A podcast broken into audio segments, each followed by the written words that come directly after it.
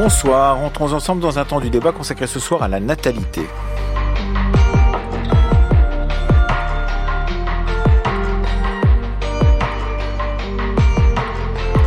À l'ordre du jour ce soir, l'injonction nataliste est-elle de retour? Il y a dix jours, l'INSEE présentait son bilan démographique annuel et faisait état d'une forte baisse de la natalité depuis 12 ans, tandis que l'indice conjoncturel de fécondité s'établissait à 1,68 enfants par femme, lui aussi en baisse. En conférence de presse, le président de la République s'est immédiatement emparé de ces chiffres pour annoncer un réarmement démographique nécessaire, passant par la création d'un nouveau congé de naissance et un grand plan de lutte contre l'infertilité. Une politique qui s'est attirée évidemment de très vives critiques, rappelant que procréer est un choix et que les droits reproductifs sont des droits fondamentaux, comme l'a écrit dans Le Monde par exemple la chercheuse Camille Froidevaux-Métry. Nous en discutons avec nos trois invités. Mathilde Olivier, bonsoir. Bonsoir. Vous êtes sénatrice représentant les Français établis hors de France dans le groupe Europe Écologie Les Verts. Avec nous également Andrea Contarac, bonsoir. Bonsoir. Vous êtes porte-parole du Rassemblement National. Et avec nous Paul-André Rosenthal, bonsoir. Bonsoir. Vous êtes historien et professeur des universités à Sciences Po. Notre France sera aussi plus forte par la relance de sa natalité. Nous étions jusqu'à récemment un pays dont c'était la force, sans doute la singularité en Europe, quand on se comparait aux voisins. Et c'est moins vrai depuis quelques années. Alors il y a derrière cela des angoisses qui vont avec la société, peut-être des choix pris jadis sur euh, certains sujets financiers. La natalité baisse aussi parce que l'infertilité progresse. Et je parle là d'une forme de tabou du siècle. Mais les mœurs se changent, on fait des enfants de plus en plus tard, l'infertilité masculine comme féminine a beaucoup progressé ces dernières années et fait souffrir beaucoup de couples. Un grand plan de lutte contre ce fléau sera engagé pour permettre justement ce réarmement démographique. Voilà, quand vous entendez ce, discours, vous qui êtes spécialiste d'histoire de la démographie, euh, Paul-André Rosenthal, on va commencer par vous parce que vous êtes historien, vous l'inscrivez dans, dans quelle histoire, d'une certaine manière, quand on entend le président de la République traiter, parler de réarmement démographique et euh, de relance de la natalité, euh, ainsi que d'infertilité tabou du siècle? Alors le terme de réarmement est, assez euh, nouveau, si j'ose dire, est assez, est assez singulier. En revanche, l'intervention présidentielle et je dirais surtout la réaction qu'elle a suscitée, c'est-à-dire une forme de, passion euh, qui émane de tous les bords politiques et, en exprimant un très grand nombre de sensibilités, ça c'est quelque chose qui est particulièrement euh, net en France et qui a une histoire très longue Hein, la France est un pays. Alors Emmanuel Macron disait qu'elle a eu un taux de fécondité euh, relativement élevé par rapport à l'Europe, mais ce qu'on peut dire aussi, c'est que plus globalement, le fait même que la France soit un pays dans lequel nous savons toutes et tous à peu près ce qu'est la démographie, un pays dans lequel euh, la démographie est enseignée euh, au lycée. Ça, c'est quelque chose qui a une histoire euh, très longue, une histoire qui plonge ses racines même dans la deuxième moitié du 19e siècle. Donc, vous voyez, c'est très ancien. le fait que la, la France, à cette époque-là, a été pionnière précisément de la baisse de la fécondité. C'est le premier pays dans lequel, à l'échelle nationale, statistiquement, on a vu la, fécondité baisser au moment où tous, les, tous ses voisins en Europe, au contraire, voyez la, fécondité exploser. Et cela a créé, peut-être qu'on y reviendra, une sensibilité euh, euh, à, à, la cause de la natalité, hein, avec mhm. des, des, guillemets, qui s'est instituée ensuite dans la culture politique, dans l'enseignement. Et c'est ça qui fait qu'aujourd'hui, le débat autour de ces questions, à mon avis, est, est si vif. Oui, parce qu'il euh, y a effectivement la baisse de la natalité, puis ensuite il y a ce qu'on reproche à un pays qui perd euh, son, taux de natalité, en particulier lors des guerres et, après les guerres, puisque c'est aussi cela qui, a été en cause aussi bien pour la Première Guerre mondiale que pour la, Seconde. Voilà, alors ça c'est ce qu'on appelle le, natalisme. Hein. Le natalisme, c'est l'idée selon laquelle la puissance euh, d'un pays dépend du nombre de ses naissances. Ça, c'est une sensibilité démographique qui a été, qui s'est inventée en France au milieu du 19e siècle, euh, pour les raisons que j'ai indiquées, et aussi parce que euh, euh, c'est une, idéologie qui s'est développée au moment où l'ennemi le, prussien montait en puissance avec un nombre d'enfants très important, et on était dans un monde dans lequel la puissance d'un pays, c'était d'abord le nombre de ses soldats. On est à l'époque de la conscription, des armées de masse. On en voit des petits échos aujourd'hui, malheureusement événements en Ukraine. Hein. on retrouve un peu cette, cette, cette dimension. Et donc cette, cette sensibilité, idéologie nataliste, elle a été renforcée par des crises successives, dont la plus terrible a été la Première Guerre mondiale. Elle a été accompagnée par un, on peut dire un lobby, un véritable groupe de qui a été très efficace, qui avait des stratégies de communication très modernes pour la, la première moitié du XXe siècle et qui a euh, littéralement euh, euh, un permis de, de enfin, amener l'inscription dans la culture française de, de, du débat sur la natalité. Alors, quand, quand vous entendez cela, Mathilde Olivier, en tant que sénatrice verte au Sénat, qu'est-ce que vous entendez dans le discours du président de la République? Qu'est-ce que vous entendez aussi dans les statistiques de l'INSEE qui nous disent effectivement qu'il y a une baisse de la natalité depuis une douzaine d'années? Et qu'est-ce que cela provoque chez vous? Euh, alors euh, tout d'abord, le premier problème, c'est celui des termes utilisés, de la terminologie. Parler de réarmement, et on a commencé à, en parler, euh, c'est mettre une injonction, une injonction sur le corps des femmes, sur la vie intime des couples, qui serait celle de d'un réarmement démographique de la France, mais un réarmement pourquoi euh, on, a parlé euh, là de, de, ce, de, ces politiques natalistes très liées à l'histoire aussi euh, des guerres, des conflits dans notre pays et en Europe. Est-ce qu'on fait des bébés pour faire de la chair à canon pour les guerres à venir? Est-ce qu'on fait des bébés dans un contexte géopolitique contraint? Est-ce qu'on fait des bébés euh, dans un contexte de, crise climatique. Est-ce que c'est pour ça qu'on décide de faire des enfants euh, aujourd'hui? Et je pense que, l'utilisation de ces termes est euh, au minimum très maladroit. Parler de, réarmement, de militarisation lorsqu'on parle de quelque chose qui est quand même beau, de faire des enfants, je, trouve que c'est très problématique. Et pour vous, Andrea Cotara, qui est porte-parole du Rassemblement national, qu'est-ce que vous pensez de ce discours gouvernemental alors qu'il y a du côté du Rassemblement national un discours déjà qui existe sur ces questions de natalité. Merci de le souligner. Effectivement, euh, lors de la réforme des retraites notamment, qu'avions-nous pas entendu euh, contre le Rassemblement national lorsqu'on alertait sur cette baisse de la natalité dans notre pays? Alors j'entends pourquoi faire des enfants? Bah, précisément lors du débat des retraites, on expliquait que les, les bébés de 2023 seraient les cotisants de 2043. C'est-à-dire que, euh, en premier lieu, je prends cet exemple-là, il y en a beaucoup d'autres, euh, c'est préserver notre système social solidaire, celui issu du Conseil national de la résistance, où les actifs, eh bien, payent et, rétribuent euh, aux retraités. Voilà un exemple parmi tant d'autres. Maintenant, je pense que le gouvernement fait une erreur, c'est-à-dire que il parle de, de la natalité et propose un plan sur la fertilité. Je pense que si ces deux notions sont peut-être connexes, il y a les deux. Elles sont euh, connexes, mais elles sont pas forcément liées. C'est-à-dire que pour moi, la natalité, elle, est beaucoup plus large. Et aujourd'hui, quand je vois dans le rapport là, de la commission des affaires sociales euh, à l'Assemblée nationale, euh, vous parliez d'un choix. Effectivement, c'est un choix d'avoir des enfants. Mais aujourd'hui, ça ne l'est plus puisque lorsqu'on compare le désir des femmes françaises au nombre d'enfants, c'est à peu près en moyenne de 2,39. Or, le taux de fécondité, c'est 1,8. C'est-à-dire qu'elles aimeraient avoir plus d'enfants, si on en croit encore une fois ce, rapport, mais elles ne peuvent pas. Pourquoi? Bah Parce qu'en réalité, la natalité, c'est le thermomètre de confiance dans l'avenir. Vous faites des enfants lorsque vous êtes confiant dans l'avenir. Cette confiance, elle a été brisée. Moi, je regardais des enquêtes de vos confrères des échos, par exemple. La thématique du logement est un problème pour les jeunes couples ils ne peuvent pas aujourd'hui accueillir un nouvel enfant. Euh, les conditions de travail, la précarité.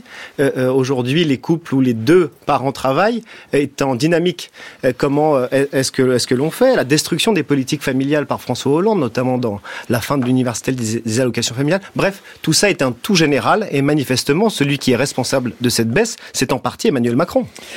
Paul-André Rosenthal, ce que vient de dire Andrea C'est il faut dissocier la question de la fertilité de la question de la natalité. Vous avez euh, commis un livre absolument formidable qui s'appelait euh, Destin de l'eugénisme, qui était un, livre paru, je crois, en 2016, euh, où vous étudiez une cité, une cité jardin strasbourgeoise qui avait été montée par des personnes qui pensaient qu'il fallait justement faire augmenter le taux de fertilité de ceux et de celles qui y habitaient, et que donc à ce titre-là, il fallait donc mettre toutes les conditions nécessaires pour que ces familles qui s'installaient dans ce, cette cité jardin euh, strasbourgeoise puisse avoir le plus d'enfants pour pouvoir justement euh, permettre euh, à, la société de se développer.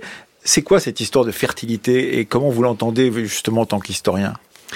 Alors, c'est une.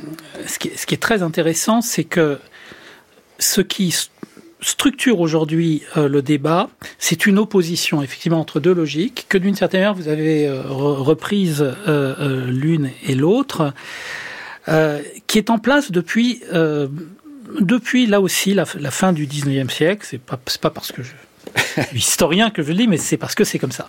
Le premier moment où en France la question de la fécondité ou de la fertilité, si vous voulez, mais la fécondité est devenue un grand, une grande cause, une grande question politique. Ça a été à la fin du 19e siècle, à un moment où, comme aujourd'hui, le nombre de naissances diminuait, créait une, une inquiétude. Et il y avait deux positions, l'une qui était en face à face. Position nataliste, d'un côté, dont j'ai parlé, et de l'autre, la position de ce qu'on appelait les néo-malthusiens. Et les néo-malthusiens, qui étaient organisés également, retrouver des thèmes qu'on retrouve de nouveau, étaient organisés autour de thèmes qu'on retrouve d'une certaine manière dans le débat contemporain. C'est-à-dire le fait que la fécondité n'appartient pas à l'État, la fécondité appartient au ménage et d'abord aux femmes, que euh, l'État ne doit pas se, on ne doit pas s'inquiéter de la baisse de, la fécondité, ça va être, on doit laisser la liberté euh, aux couples et aux femmes, euh, il y avait derrière cela une revendication euh, d'épanouissement, y compris sexuel, des, femmes qui était très nouveau à l'époque. Et il y avait également une idéologie euh, qui était inspirée par l'anarchisme, qui disait, c'est d'ailleurs exactement l'expression que vous avez adoptée, Madame la sénatrice, il ne faut pas faire d'enfants pour en faire des chairs à canon ou pour en faire des chairs pour l'usine, c'est-à-dire ça va en plus faire baisser les salaires. Donc ces deux positions d'un côté une logique d'État, d'intérêt collectif à l'échelle de la nation, ou de l'autre l'épanouissement des ménages, euh, sont en place depuis cette époque.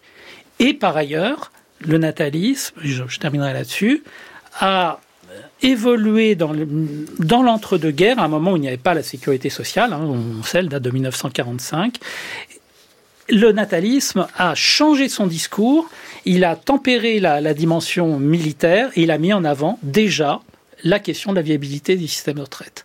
Donc les grands... ce alors ce qui est extraordinaire, c'est ce, ce, que vous nous dites, c'est que ce que vous venez d'entendre, vous l'entendez déjà au 19e siècle d'une autre manière, mais vous l'entendez déjà... Ça n'est pas la, même chose, évidemment les arguments ont changé, la, la, dimension par exemple sur le climat est évidemment nouvelle, mais cette, cette ligne de fracture, intérêt, un intérêt de ce qui serait une collectivité nationale autour du système de retraite versus le droit des ménages à disposer de leur vie privée, le droit des femmes à disposer de leur corps, c'est en place depuis vraiment très longtemps. Oui, on a vu dans la, presse, c'était dans la Croix, euh, euh, Sandrine Rousseau dire les utérus des femmes ne sont pas une affaire d'État, ou encore euh, Anne-Cécile Maillefer, la présidente de la Fondation des femmes, ce n'est pas à l'État de fixer le nombre d'enfants que les femmes doivent avoir.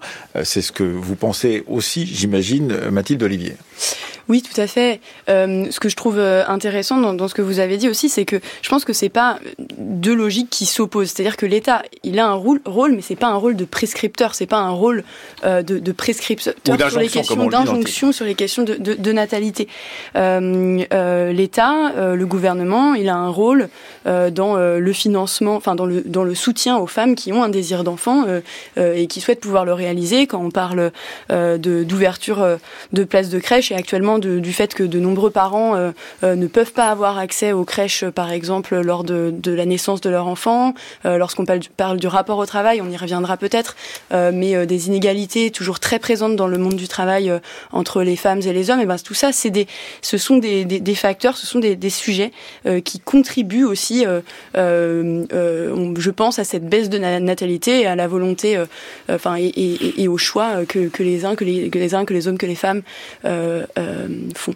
André Cotarac, euh, qu'est-ce que vous pensez de ce que vient de dire euh, Paul-André Rosenthal? C'est-à-dire que vous pensez qu'il y a des sortes d'invariants, ou presque, qui structureraient le débat sur cette question de la natalité, de la fécondité dans la société française est-ce que... Je suis ravi parce qu'effectivement, alors ça a commencé il y a longtemps, mais le CNR, le Conseil national de la résistance, au sortir de la Seconde Guerre mondiale, a proposé un certain nombre d'aides euh, aux familles, notamment les plus modestes, pour justement pousser euh, à la natalité. Je suis heureux aujourd'hui que le Rassemblement national prenne ces positions-là, qui sont celles du, CNR. Maintenant, depuis euh, le 19e siècle, il y a eu quand même un ça changement. Doit, ça doit un peu écorcher les oreilles de certains qui considèrent que on est là pour débattre. Le, bien sûr, que le CNR... il y a quand même une différence avec le 19e siècle, puisqu'on parle aussi de fertilité.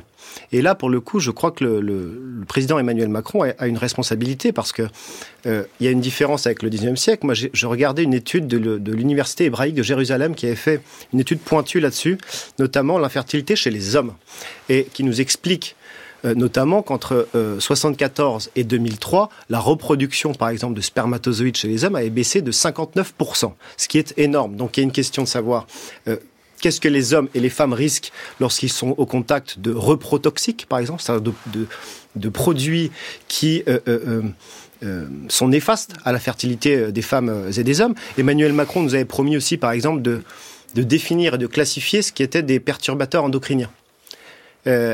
nous permettant de classifier certains produits toxiques dans la catégorie et d'autres qui ne seraient pas. On l'attend toujours.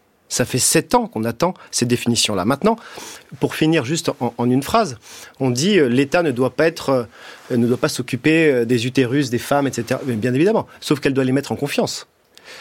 quand je parlais tout à l'heure des crèches, il nous manque dans notre pays 230 000 places de crèches. Est-ce qu'on met en confiance une femme d'avoir un enfant? Certainement pas. Lorsque Marine Le Pen propose un prêt immobilier de 100 000 euros pour les jeunes couples de moins de 30 ans. Bah, effectivement, vous voyez, vous avez un pas dans l'avenir. Vous avez une confiance, vous regardez l'avenir et effectivement, le contexte vous permet d'avoir des enfants, ce qui n'est certainement pas le cas sous le macronisme. Mathilde Olivier, vous êtes surprise d'entendre un représentant de RN tenir des discours sur les perturbateurs endocriniens. Je précise que Andrea Cotarac a une mission au Rassemblement national, c'est de parler justement d'écologie, donc euh, c'est assez proche de... J'ai pas une mission, je suis écologiste. Oui, mais pas d'extrême gauche. Non, non, mais, pas d'extrême gauche. C'est voilà, c'est vous qui dites en tout, en tout cas ce que doit dire le, le Rassemblement national sur je dis, qu'Emmanuel Macron n'y avait pas répondu les perturbateurs endocriniens, les PFAS dont on parle, c'est quelque chose dont les écologistes, les écologistes se sont saisis depuis longtemps. On a, on a fait une proposition de loi euh, il y a quelques mois maintenant euh, sur ce sujet. Euh, un certain nombre de députés se sont fait tester eux-mêmes sur les PFAS euh, dans leurs cheveux et on s'est rendu compte de, de l'importance de, de, des PFAS auxquels la population française est exposée. Alors, les perturbateurs permanents, donc enfin, éternels, ce qu'on appelle les polluants éternels. Les polluants éternels, tout à fait, sur lesquels, euh, en, effet, nous, les écologistes, avons menons des, menons des actions concrètes. Après, un autre, un autre aspect, c'est cette idée-là. Euh, alors là, sur les 100 000 euros pour des, pour des femmes, c'est une idée, encore une fois, de libéralisme euh, dans euh, euh, dans l'accès à la natalité. C'est-à-dire que nous, ce qu'on veut porter, c'est des services publics pour les femmes, des services publics pour qu'elles puissent pour qu'elles puissent aller accoucher dans des maternités, pas à deux heures de chez elles, pas à trois heures de chez elles, mais à côté de chez elles. on voit que ces dernières années, les maternités, elles ont été fermées. La même chose dans, les, dans le dans le rapport au travail, les inégalités de salaire augmentent fortement autour de la trentaine en fait, autour de cette période où les femmes ont des enfants et où les inégalités dans euh, la charge domestique entre les hommes et les femmes, euh, dans euh, le, la possibilité de s'investir dans carrière, les ruptures de carrière aussi. Tout à fait, tout à fait. Donc c'est vraiment une, une, période sur laquelle les inégalités augmentent et là on est vraiment face à un paradoxe dans une société qui, bien sûr, demande aux femmes de travailler. Les femmes, elles ont envie de pouvoir se développer dans leur carrière et, et, et on arrive vraiment à un paradoxe aujourd'hui là-dessus. Paul-André Rosenthal. Oui, alors pour euh, d'abord pour ce qui concerne l'infertilité, ce qu'on peut reconstituer en, termes démographiques depuis le début du XXe siècle, c'est que le, nombre de, femmes sans enfants euh, était beaucoup plus élevé au début du XXe siècle. Il s'est effondré pendant, le, pendant les Trente Glorieuses, donc les décennies d'après-guerre, qui, qui, ont été une période de, de, très grande unité du modèle familial autour de la famille conjugale. Il remonte aujourd'hui, mais on est encore très loin des, des, chiffres du, du, début du XXe siècle. Et la question est de savoir pourquoi il remonte à avoir euh, avec ce que nous, nous discutons ce qui est intéressant, c'est que vous avez cité le programme du, CNR. En réalité, c'est plus vaste. C'est-à-dire que pendant toute la deuxième, le deuxième tiers du XXe siècle, c'est-à-dire des années 30, dès les années 30 jusqu'aux années 50-60, il y a pour l'essentiel un consensus nataliste en France. Ce consensus repose notamment sur des enquêtes empiriques qui ont été faites par ces milieux natalistes Et c'est très intéressant parce que c'était des milieux plutôt conservateurs, mais ils ont interrogé les femmes pour savoir qu'est-ce qui, va, qu'est-ce qui permettrait de faire en sorte que vous fassiez davantage d'enfants Dans quelles années ça c'était? Dès les années 20. Hmm. Dès les années 20. Et la réponse des femmes interrogées était de dire nous, nous pourrons faire davantage d'enfants si, en tant que mère, nous pouvons travailler. Et sur cette base-là, ce mouvement nataliste, encore une fois, donc, qui était à la fois très transversal, mais avec un, disons, un centre de gravité plutôt conservateur, a pris acte. Et même s'il n'était pas enchanté à l'idée d'encourager le, Le travail des femmes. des femmes et surtout des mères, eh bien, il a euh, encouragé, euh, il a poussé l'État, euh, par une action de lobbying, à développer des actions dans ce sens. Et la caractéristique française, a été, elle, est, elle est multiple. C'est que la France a pris acte beaucoup plus tôt que les voisins européens du fait que euh, si on voulait une fécondité élevée, il fallait que les mères puissent travailler. De ce point de vue-là, ça va dans le sens de ce que vous disiez, pas d'opposition nécessairement entre logique d'État, à condition de bien articuler les deux. Bien.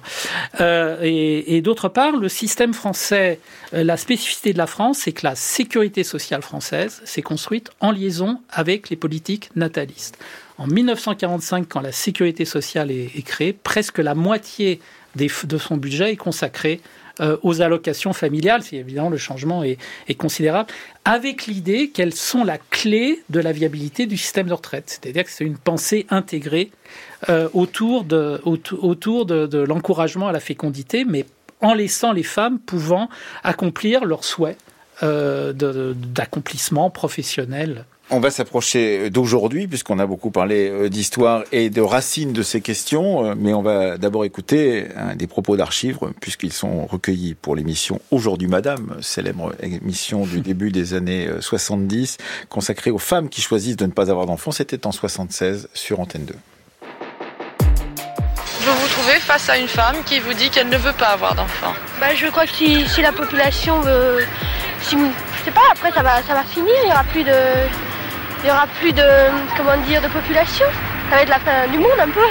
Je pense que c'est un peu égoïste hein, parce que je crois que dans la vie d'un couple, il faut au moins un enfant. Ça donne un but dans la vie. Je trouve qu'elles ont grand tort parce qu'il est naturel pour une femme d'avoir un enfant, euh, c'est tout à fait naturel. Bah, personnellement, j'en veux pas. Et parce que, parce que j'estime qu'il. euh, ça donne trop de, de soucis. On a suffisamment de problèmes pour, se, pour vivre soi-même. Elle pense à rien.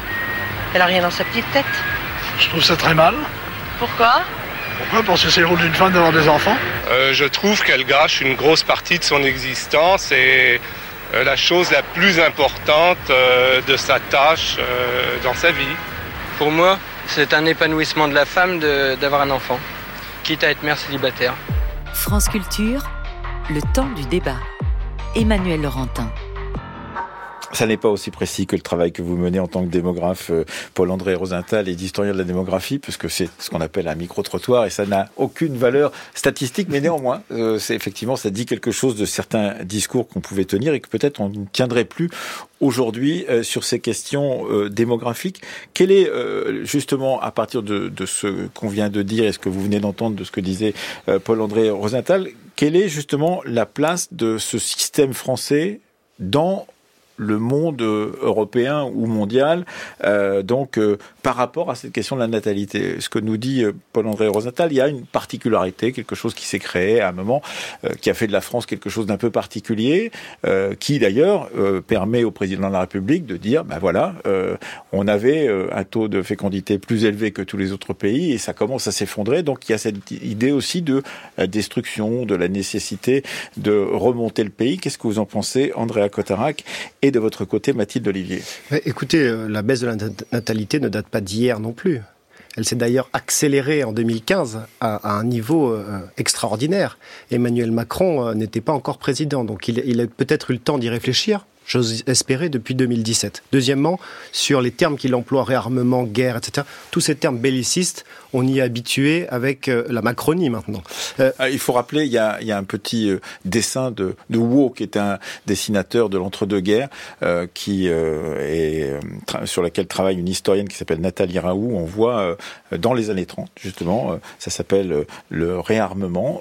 Ça s'appelle pas le réarmement démographique, puisque en l'occurrence, un petit Cupidon est en train de taper sur pour fabriquer des flèches sur un, sur un établi Et voilà, il y a une cible avec un cœur pour pouvoir justement réarmer euh, la natalité. Mais en fait, si vous voulez, euh, ce que le professeur a dit et qui, à mon avis, est tout à fait juste, c'est euh, la particularité du système social français. Alors, on parle des retraites, effectivement, où des actifs payent des retraités. Si on écoute Madame Rousseau, qui est ravie de la chute de la natalité, expliquez-moi comment on finance nos services publics par l'impôt comment on les renforce? Expliquez-moi comment on maintient un système social solidaire français. Au contraire, la chute de la natalité va créer un système ultralibéral qui, je crois, est le modèle de Madame Rousseau. Mathilde Olivier. Aujourd'hui, euh, on, peut pas, euh, on, peut, on ne peut pas poser les questions de natalité comme un problème. Je pense pas que ce soit un problème au niveau mondial. On n'est pas, on n'a pas de, de, baisse, de baisse de la natalité. Euh, euh le discours du Rassemblement national, c'est celui de la femme à la maison, la femme euh, qui resterait s'occuper de ses enfants. Ce serait l'image de la, l'image de la, accessoirement à l'Élysée. Voilà. Ce serait accessoirement, hein, mais ce, juste... ce, ce, voilà, c'est euh, c'est pas euh, l'image que nous on veut, on, on défend, c'est celle d'une femme, euh, euh, nous qui soit euh, libérée et qui soit capable de faire et de décider ce qu'elle veut faire de sa vie. Aujourd'hui, on parle, c'est on parle de, de, de, sécurité sociale, mais en fait, les femmes, notamment dans les inégalités dans l'accès à la retraite, eh bien aujourd'hui touchent 40% de moins de retraite que les hommes. Et bien sûr, c'est lié à toutes ces périodes d'arrêt qui sont liées aux périodes où elles vont avoir des enfants et où le système actuel, notre système de sécurité sociale, notre système de retraite, eh bien, ne les soutient pas dans cette dans ces périodes. Et, donc voilà. Donc quand on parle de, de, de problèmes de natalité, euh, euh, je pense qu'il faut le faut considérer euh, ces, ces, problématiques différemment. Vous disiez Paul-André Rosenthal qu'au départ, eh bien, il y avait cette question de savoir si on avait plus d'enfants par femme, euh, par couple, quand euh, on donnait la possibilité aux femmes de s'élever dans l'échelle sociale en travaillant et en ayant euh, une activité de travail aussi intense que les hommes. Est-ce que c'est une des solutions? Est-ce que c'est une des idées qu'il pourrait y avoir dans ce discours nataliste d'aujourd'hui et cette injonction nataliste qu'on entend dans la bouche du président de la République?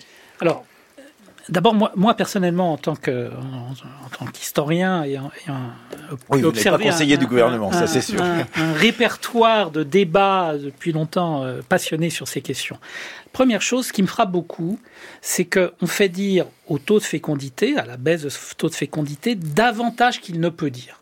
C'est-à-dire qu'on peut tout à fait considérer que on doit essayer de comprendre pourquoi le taux de fécondité baisse. Mais le taux de fécondité dont on parle, en réalité, il n'y a pas en démographie un taux de fécondité. Il y en a deux. Celui dont on parle le plus couramment dans le, débat public euh, est un taux qui est très sensible au calendrier de la procréation, le moment du cycle de vie dans lequel les mères mettent au monde des enfants il suffit, hein, entre guillemets, il suffit que euh, les, les mères euh, diffèrent un petit peu leur intention, leur, euh, la, mise au monde des enfants pour que le taux de fécondité baisse. Ça ne veut pas dire qu'il s'est rien passé, ça, veut dire que, par exemple, il y a des contraintes très lourdes qui portent sur les jeunes couples, qui peuvent être des contraintes économiques, il en a été question, le logement, l'accès à un travail stable, etc. Ce qui est dans le débat actuel, on glisse entre le fait que la baisse du taux de fécondité qui a été très forte en, en 2023, comme par hasard au moment de l'inflation élevée, à un moment où les couples se sont mis à restreindre même leurs dépenses alimentaires. C'était pas forcément le meilleur moment pour euh, essayer de mettre au monde un, un enfant. On glisse euh, des, de, de, ce que ce taux de fécondité euh, permet d'observer vers quelque chose de beaucoup plus euh, global qui est l'intention des ménages et combien d'enfants les ménages veulent, avoir sur l'ensemble du cycle de vie. Là, il existe un autre taux de fécondité en démographie qui permet de mesurer, mais qui malheureusement ne peut porter que sur des femmes qui ont terminé leur cycle de vie procréative, donc en gros des quinquagénaires. Du coup, on a et ce taux-là reste pour l'instant, en tout cas, pour les dernières générations qu'on peut suivre, supérieures euh, à deux. Donc, on a, si on, on fait dire, euh, on, il y a d'un côté la question des contraintes, il y a d'autre côté la, la, question des intentions. Et je crois qu'il faut, dans le débat public, on, on mélange beaucoup les deux. Et, et c'est le premier taux dont on parle tout le temps et assez peu le second, d'une certaine Voilà. Euh, pour vous, Mathilde Olivier. Oui, euh, j'allais rebondir sur cette question du rythme. En fait, euh, aujourd'hui, bon, disons, une, femme euh, a souvent des enfants entre, disons, 20 et 35 ans. Et en fait, c'est une période qui n'est pas en fait notre notre système d'études d'entrée dans le monde du travail n'est pas forcément adapté en fait au rythme des femmes. C'est-à-dire que bon, moi j'ai 29 ans, euh, j'ai fait des études, fini mes études, disons à 23, 24 ans. Je trouve un premier travail. Aujourd'hui, on est dans des situations où on a quand même aussi beaucoup de travail précaire, donc euh, beaucoup de, de situations d'instabilité sur euh, les premières années, souvent de travail, de vie, euh, de, de, de, voilà, de, de, vie professionnelle. Et puis on commence à s'installer dans son dans son travail, dans sa vie, et c'est le moment où l'injonction arrive c'est le moment de faire des enfants maintenant. Il est, euh, voilà, on a 28 ans, 29, 30 ans, et c'est le moment où, euh, où on voit, et on l'entendait bien dans le petit reportage, euh, une femme, une femme qui n'aurait pas d'enfants, ce serait une femme qui ne serait pas épanouie, ce serait, il y, a tout ce, tout ce discours-là qui arrive à ce moment-là. Et en fait, on voit que, que notre système n'est pas pensé autour de, de, de des, des, rythmes des femmes. c'est quelque chose, je pense, sur lequel ça va être, c'est intéressant de, de travailler. Oui, et pour vous, Andrea Cotarac? Bah, sur l'entrée au travail et sur l'activité, effectivement, il y, a une différence avec ce qu'on a pu entendre au 19e siècle, effectivement. C'est-à-dire qu'aujourd'hui, la catégorie d'un couple où les deux parents travaillent est en pleine dynamique. C'est-à-dire que euh, elle augmente, cette catégorie-là. Et donc, quand les deux parents travaillent, on a des conditions de travail qui sont euh, différentes. On a une précarité qui est extrêmement prenante euh, dans notre pays. On a, je regardais tout à l'heure aussi, le on, arrive sur le marché du travail beaucoup plus tard que c'était le cas dans les années 70. Moi, je regarde chez les 15-24 ans, le taux d'activité était de 58% en 75, il est de 38 en 2019. Alors on peut dire c'est un mouvement d'ensemble, c'est pas forcément vrai, puisque euh, en Allemagne, ce n'est pas du tout le cas c'est peut-être pas un exemple sur la natalité, mais en tout cas, en, en l'état, ce n'est pas le cas. Aux Pays-Bas, ce n'est pas le cas. On rentre beaucoup plus tardivement sur le marché du travail et on a des conditions chez les jeunes couples, je me mets dedans aussi, euh, beaucoup plus précaires, beaucoup moins stables. On voit moins l'avenir, on a moins confiance dans l'avenir. C'est tout ça la natalité et manifestement les conditions ne sont pas réunies puisque la natalité n'a jamais autant baissé depuis 46. Paul André Rosenthal. Alors, effectivement, l'une des, grandes tendances depuis maintenant une génération, depuis 30 ans, c'est l'augmentation, alors qui est, qui est, spectaculaire parce qu'elle est linéaire, elle est régulière de l'âge moyen des, des mères au moment où elles mettent au monde des enfants. On est passé d'un peu plus de 28 ans euh, dans les années 90 à 31 euh, ans aujourd'hui. Ça, ça a un effet automatique, je dirais statistique, quantitatif sur le taux de, de fécondité.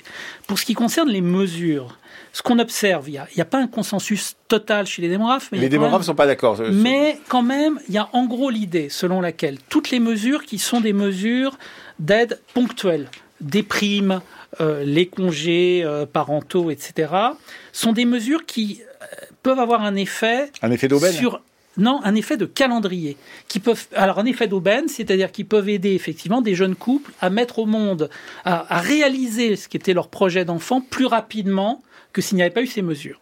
Mais... Donc, ça fait monter le taux de fécondité pendant un temps, mais ensuite il retombe.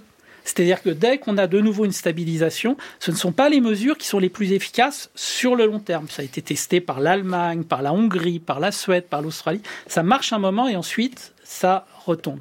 Les mesures qui sont les plus euh, effectives sont effectivement toutes celles qui portent sur la possibilité des femmes et des ménages de concilier euh, leur vie professionnelle, leur projet personnel avec le fait d'avoir euh, des enfants. Il y a la dimension professionnelle. Aujourd'hui, la question qu'on se pose avec les préoccupations climatiques, avec aussi euh, euh, tout simplement les, modes de vie, le, fait de pouvoir, euh, certaine manière, profiter de la vie euh, et également en tant que couple, sont, sont toutes les mesures qui vont dans ce sens sont les mesures qui sont les plus sur le long terme les plus influentes sur le taux de fécondité. Mathilde Olivier. Oui, euh, quelque chose dont on n'a pas encore parlé ce soir, c'était euh, des propositions d'Emmanuel Macron autour du, de ce congé parental et de, et de et voilà les différentes mesures qu'il propose. Alors nous, écologistes, pensent que c'est le congé de naissance. Voilà, voilà. c'est le congé parental, on l'a changé de nom. euh, euh, il y a un vrai sujet en fait autour de euh, l'arrivée de, des enfants euh, au monde et euh, du fait que les pères puissent s'investir dans les premiers mois, les premières années de, de, de vie de leurs enfants. C'est aussi le moment où j'en parlais, euh, les charges domestiques sont les plus euh, sont enfin sont les plus inégales en effet. Et donc, euh, il faut absolument proposer quelque chose qui soit, euh, qui réponde à ces, à ces mesures. Alors nous, euh, les écologistes, par exemple, à Lyon, on a proposé l'augmentation du, du congé paternité à 10 semaines. C'est quelque chose qui a été mis en place par la municipalité de Lyon. Mais aussi, et là je vous prends un peu ma perspective de sénatrice des Français de l'étranger, moi j'habite à Vienne en Autriche, qui a mis en place un congé parental euh, qui je trouve est très intéressant puisque euh, il peut être utilisé pendant jusqu'à deux ans, être réparti entre les deux parents. Donc euh, c'est les parents qui choisissent et à un niveau de salaire qui est autour de 70-80 euh, du salaire que touchaient euh, les parents et qu'ils peuvent continuer à toucher. Parce que là, aujourd'hui, le congé à 430 euros, euh, c'est pas ce qui permet à quelqu'un de, vivre. Donc, donc, donc nous, ce qu'on propose, c'est aussi d'élargir et, de, et, d'augmenter ces congés. Par... André Cotarac. Bah, je, je, le redis, les conditions sociales sont absolument primordiales. Euh, dans un pays où, euh, sous Emmanuel Macron, on a augmenté de 0,5 millions euh, de personnes dans la pauvreté. On a 12 millions de personnes qui sont en précarité énergétique. Dites-moi comment est-ce qu'on peut faire pour avoir un enfant. Donc nous, on a des solutions assez simples. C'est stabiliser les couples. Je parlais du prêt immobilier 100 000 euros pour les jeunes couples pour acheter un, logement qui se transforme en subvention à partir du troisième enfant, comme Madame Rousseau d'ailleurs, exonérer l'impôt sur le revenu pour les actifs de moins de 30 ans, doubler le soutien aux mères isolées, qui est un continent, un problème dans notre pays euh, trop peu euh, euh, mis sur la table, une part fiscale complète au bout du deuxième enfant. Ce sont des mesures incitatives qui proposent la stabilité pour nos jeunes couples et qui proposent justement de d'avoir des enfants dans un contexte le plus serein possible Natalité française ou natalité en France? Mais écoutez, natalité française, il n'y a aucun problème puisqu'on cotise, etc. Maintenant, je sais qu'il y a des rapports de l'INSEE qui démontrent que euh, une femme algérienne, par exemple, a euh, une fécondité bien plus forte lorsqu'elle donne naissance en France que lorsqu'elle donne naissance en Algérie. Ça prouve que euh, les mesures sociales qu'on apporte aux familles euh, euh, existent aujourd'hui et que manifestement, nous, on le sait, on le redit, nous sommes pour la priorité nationale, c'est-à-dire pour une préférence pour les citoyens français dans l'accession à certaines prestations sociales, comme c'est le cas dans de nombreux pays, à commencer par nos voisins. Paul-André Rosenthal, ces questions sont des questions qui brassent la société dans, son, dans ses profondeurs. Vous l'avez dit, c'est très important dans l'histoire de notre pays, mais dans l'histoire de bien des pays. Est-ce que vous sentez un changement dans, la façon d'envisager ces questions euh, récents qui serait différent de ce long trend que vous nous avez décrit tout à l'heure? Ah oui, je pense que. D'abord, il s'observe statistiquement, euh, si on regarde les, pays de l'OCDE, donc les pays euh, les plus riches, jusqu'à la fin du XXe siècle, c'était les pays dans lesquels le taux d'activité des femmes était le plus bas, qui avaient le plus d'enfants. On pouvait l'interpréter dans les deux sens, hein, la, poule et l'œuf. Mmh. Depuis le début du XXIe siècle, c'est l'inverse. Ce sont les pays dans lesquels le taux d'activité des femmes est le plus élevé, euh, qui ont les taux de fécondité les plus élevés. Donc là, je dirais, enfin, c'est ce que je vais dire est, est hypothétique. Il est clair qu'il y a eu cette première phase d'accès. Aujourd'hui, on a l'impression que ça ne suffit plus. C'est-à-dire que ce que demandent les mères, c'est les mêmes carrières que les hommes. Et ça, c'est, je pense que de ce point de vue-là, on entre dans une phase nouvelle aujourd'hui euh, à laquelle les pays devront répondre. Merci à vous, Paul-André Rosenthal. Je rappelle que votre livre sur l'eugénisme s'appelait Destin de l'eugénisme. C'était en 2016. Merci à vous, Mathilde Olivier, sénatrice représentant les Français établis hors de France du groupe Europe Écologie Les Verts. Et merci à vous, Andréa Cotarac, porte-parole du Rassemblement national, d'être venu débattre de cette question de l'injonction démographique. Le temps du débat a été préparé ce soir par Roxane Poulain, Mathias Mégy, Fanny Richet, Nina Richard, Stéphanie Villeneuve et réalisé par Laurence Malonda avec la technique d'Alia.